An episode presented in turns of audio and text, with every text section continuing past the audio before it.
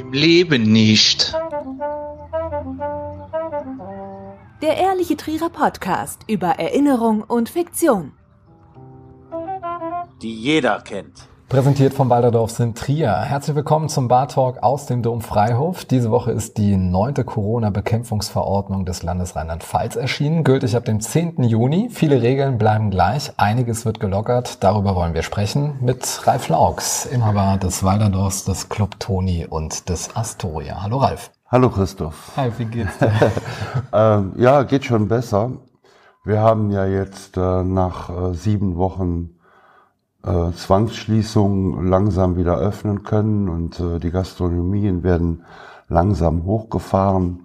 Das heißt, heute können wir bis 24 Uhr öffnen. Mhm. Und äh, da fehlt jetzt nur noch der Club Toni und das Nachtgeschäft an der Theke im Bistro. Ansonsten geht's voran.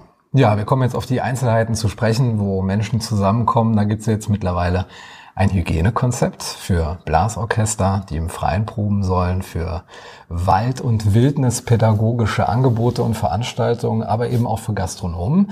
Du hattest vor ein paar Wochen ein Posting auf Facebook verfasst. Da ging es darum, dass das Ordnungsamt zu Gast war und da wurde auf die 22 Uhr Regelung gepocht. Was war denn da genau los? Ja, es sah so aus, als dass das Ordnungsamt gebrieft wurde halt äh, strenge und viele Kontrollen zu machen. Und ich fand das halt ein bisschen übertrieben, da mhm. äh, die Leute schon vernünftig genug sind, selbst zu entscheiden, wann 22 Uhr ist. Du hast am Samstag mit Sicherheit auch die Bilder von den Demos gesehen, insbesondere in Berlin am Alexanderplatz. Da konnte man gar nicht erkennen, dass wir in Zeiten von Corona leben, was Abstände und Maskenpflicht anbetrifft. Die Motivation gegen Rassismus auf die Straße zu gehen, absolut redlich und äh, unterstützenswert. Viel schöner wäre es natürlich, wenn überhaupt niemand mehr gegen solche Themen auf die Straße gehen müsste, weil wir uns alle besser verstehen miteinander. Aber zur Umsetzung, Massen von Menschen auf engstem Raum für die gute Sache, aber eben nicht regelkonform. Was machen solche Bilder mit dir, der du dich penibel an Verordnungen hältst und feststellst, dass es offenbar nicht für jeden gilt? Halten muss. Ich muss mich an die Verordnungen halten. Mhm. Ich denke, die Politiker haben ursprünglich einen Weg eingeschlagen, von dem sie jetzt nicht mehr abkönnen. Die Stimmen derer, die gegen Mundschutz und gegen Nähe sind, die werden immer häufiger. Mhm.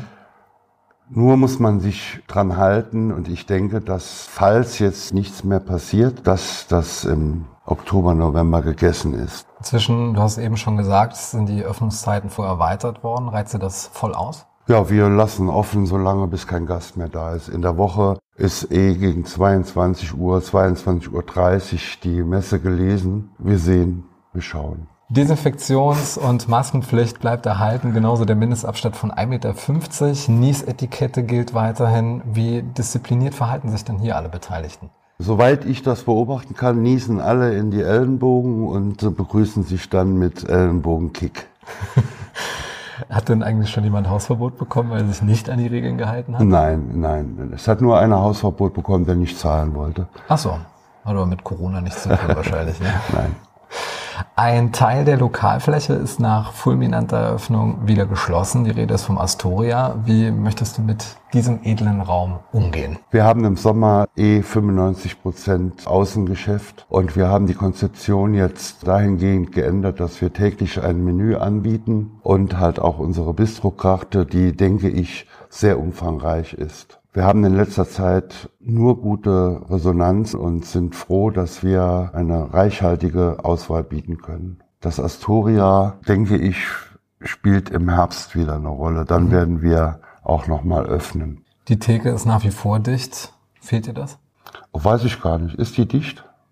Ja, das darf laut Corona-Schutzverordnung. Ah, die ändern sich ja auch ständig. Also man muss da auch täglich vier, fünf Mal nachlesen und muss auch die Quellen suchen, wo man dann Informationen bekommt. Normalerweise bekommt man immer einen hochamtlichen Brief vom mhm. Ordnungsamt oder von der Stadt Trier, was zu tun ist. Aber in den heutigen Zeiten, also bei Corona, muss man sich selbst versorgen mit Informationen. Gleiches, also was die Schließung angeht, gilt, du hast eben schon angesprochen, für den Club. Wie gehst du damit um? Versuchst du nicht daran zu denken oder planst du im Geiste schon so die Wiedereröffnung, wann auch immer es soweit sein wird? Ja gut, da gibt's nicht viel zu planen. Wir müssen einfach nur die Tür aufschließen. Es ist halt jetzt schade, dass wir einen hohen Kostenapparat haben, aber leider keine Umsätze im Club generieren können. Wir müssen geduldig sein und ich denke, das ist allerdings nur meine bescheidene Meinung, dass wir im äh, November wieder langsam im Nachtleben starten können. Du wärst nicht Ralf Laux, wenn du nicht Ralf Laux wärst. Es gibt ein neues musikalisches Projekt mit dir am Bass. Erzähl mal ein bisschen.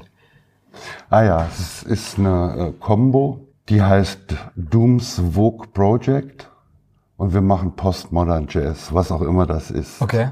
Also es sind Jazz-Covers, die modern interpretiert werden. Zum Beispiel? Zum Beispiel I Can See Clearly Now, Stand By Me, The Beat Goes On oder 50 Ways to Leave Your Lover. Hört sich an wie so Postmodern Jazz, kann das sein? Das ist genau das. Wie probt ihr jetzt gemeinsam? Macht ihr das auch im Freien oder? Nein, wir proben den Proberaum. Wir sind ja nur zu fünft. Und wann kann man offiziell was hören?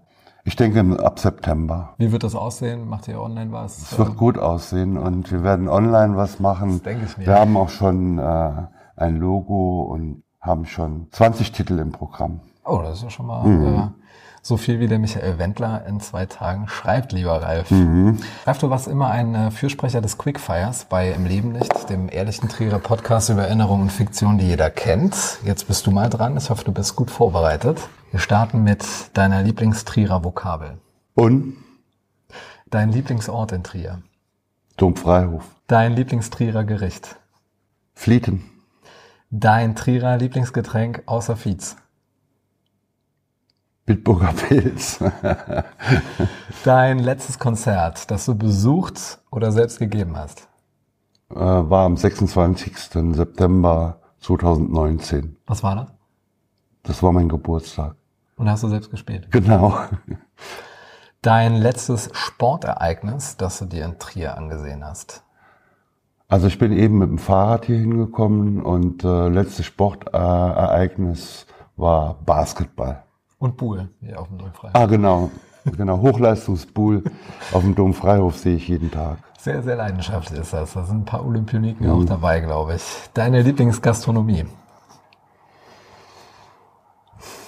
Tja, schwierig, ne? Textorium und Walderdorfs. Gestern war ich in der Sim, hat mir auch sehr gut gefallen.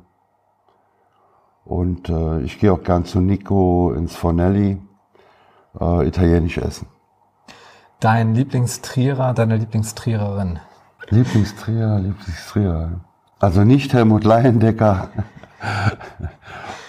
Frage, Lieblingstrier. Oder wer ist denn der einflussreichste Trierer? ja, unser OB. Der größte Bassist aller Zeiten. Äh, Jaco Pastorius. Welches Lied spielst du am liebsten? Christoph. Ist ein Quickfire Ralf. Christoph. Ja, welches Lied spielst du am liebsten? Ich spiele am liebsten keine Rolle.